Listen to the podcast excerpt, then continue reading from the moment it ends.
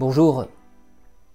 J'ai appelé il y a peu de temps votre attention sur la tendance qu'ont certains analystes à poser trop rapidement un diagnostic de structure sur le patient.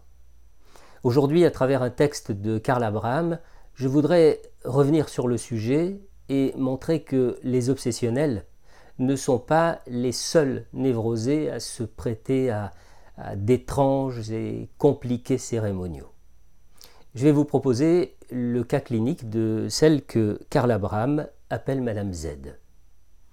Quelques années avant l'écriture de cet article, euh, Freud a publié un travail sur les relations entre la névrose obsessionnelle et la pratique religieuse.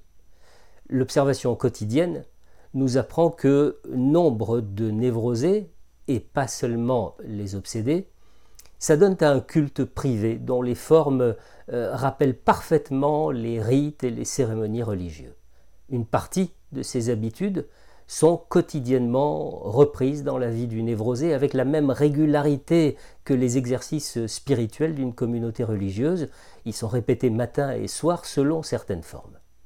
Alors, euh, évidemment, nous connaissons tous une certaine façon de parcourir le bord des trottoirs, euh, de même que le, comptage obsessionnel des pas au cours de la marche ou de la montée d'un escalier, euh, l'attente ou le désir d'arriver à un nombre divisible par deux. Il s'agit là, précise Abraham, d'une mesure de justice égalitaire venant surcompenser certains, certains émois pulsionnels interdits. Mais voilà qu'apparaît Madame Z.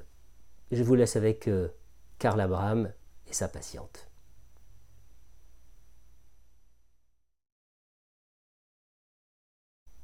Madame Z se préparait au coucher de façon minutieuse et strictement ordonnée. Elle se préoccupait particulièrement d'avoir une coiffure correcte. Dans ses cheveux dénoués, elle mettait un ruban blanc. À cette description partielle du cérémonial, elle donne le motif suivant il se pourrait bien qu'elle meure brusquement. Il ne faudrait donc pas qu'on la trouve dans un état désordonné ou inesthétique. À la séance suivante, elle complète sa description. Cette coiffure du soir est celle qu'elle portait jeune fille. Surmontant ses résistances, elle continue. En s'allongeant, elle s'arrange pour que son lit reste ordonné.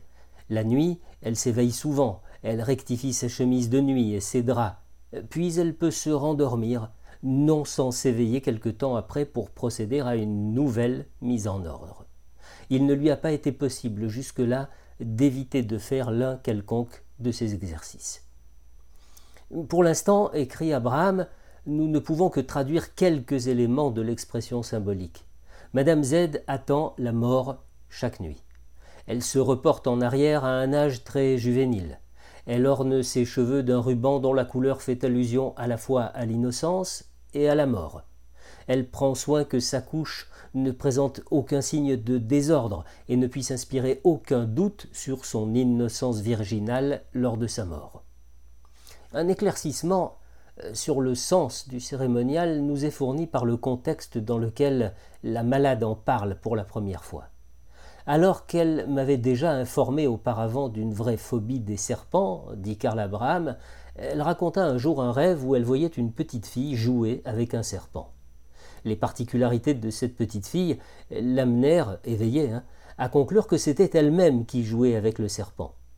Peu après, elle m'annonça avoir été tirée brusquement du sommeil plusieurs nuits de suite, avec la peur terrible de trouver un gros serpent dans son lit. Au cours de l'analyse de cette peur, elle parlait constamment du gros serpent. Les associations de Madame Z conduisent d'abord au frère aîné, mort, qu'elle avait beaucoup aimé. La patiente nous apprend comment, enfant, euh, bien au-delà des premières années, ils se voyaient tous les jours lorsqu'ils se dévêtaient et prenaient leur bain, euh, comment ils partageaient la même chambre et se rejoignaient souvent d'un lit à l'autre. Euh, d'autres associations conduisirent au dégoût ultérieur de la patiente pour le corps de l'homme. Madame Z poursuit au sujet de son frère. Combien il était imaginatif, vivant dans ses histoires d'Indiens, se couchant le soir sur un bouclier de sa confection, se surnommant comme un certain jeune Indien, et ici une lacune l'arrête, le, nom du dernier des Mohicans, Uncas, ne lui revient pas. Ce trouble, note Karl Abraham, pouvait servir à stopper la progression dans la voie empruntée. Mais il ne fut pas difficile dans ce cas de rétablir la cohérence associative que la résistance obscurcissait. Dans l'histoire de Fenimore Cooper, en effet, le père d'Uncas s'appelle Chingak Cook, en français le gros serpent. À partir de là, le sens du rêve de la patiente jeune fille jouant avec le serpent ne présente plus de difficultés. Elle joue avec le sexe de son frère encore petit, Une question qui intéresse autant les garçons et les filles est celle de savoir si le sexe de l'homme, euh, en l'occurrence du père, est beaucoup plus grand que chez l'enfant. La tendance est de se le représenter d'une dimension exagérée, et Carla Abraham de rappeler que dans l'analyse d'une phobie chez un petit garçon de 5 ans, le petit Hans, Freud souligne combien la représentation du pénis énorme de l'homme joue un rôle significatif. Le serpent, grand ou gros, est donc à comprendre comme le pénis de l'homme adulte, par contraste avec le pénis infantile du frère. Si la patiente craint de trouver le gros serpent dans son lit, nous découvrons de prime abord la peur typique de l'organe masculin des femmes névrosées mais la désignation constante par le terme de grand serpent nous indique avec certitude la personne du Père. Pour Karl Abraham, l'analyse avait déjà apporté à ce sujet un matériel qui se compléta par la suite. Depuis sa tendre enfance, plus particulièrement depuis la mort précoce de la mère, la patiente était profondément fixée à son père. Il était le principal objet de ses fantasmes sexuels refoulés. À ses yeux, le seul homme authentique était son père. Elle avait la conviction qu'aucun autre ne lui suffirait jamais. Elle avait jalousement observé ses rapports avec d'autres personnes. Elle était très émue lorsqu'elle se rappelait avoir couché auprès de son père après la mort de sa mère, ou comment plus tard il traversait à l'occasion sa chambre à coucher. Le père mourut pendant les années de sa puberté. C'est la coiffure qu'elle portait alors, qu'elle reconstitue avec tant de soin minutieux chaque soir. Ainsi, le cérémonial nous devient compréhensible pour une bonne part. Elle revient au temps où le Père vivait encore. C'est lui qu'elle attend chaque nuit. Lorsqu'elle s'éveille et se berce de l'illusion de trouver le grand serpent dans son lit, elle réalise l'accomplissement du désir incestueux pour le Père, non sans éprouver bien entendu une très grande peur. Dans un autre contexte, le désir refoulé d'avoir un enfant du Père apparut très précisément. Une précision d'importance. La patiente est mariée. Son inconscient cependant refuse de faire couple avec un homme autre que son père. Tous les signes imaginables de répugnance sexuelle en font foi.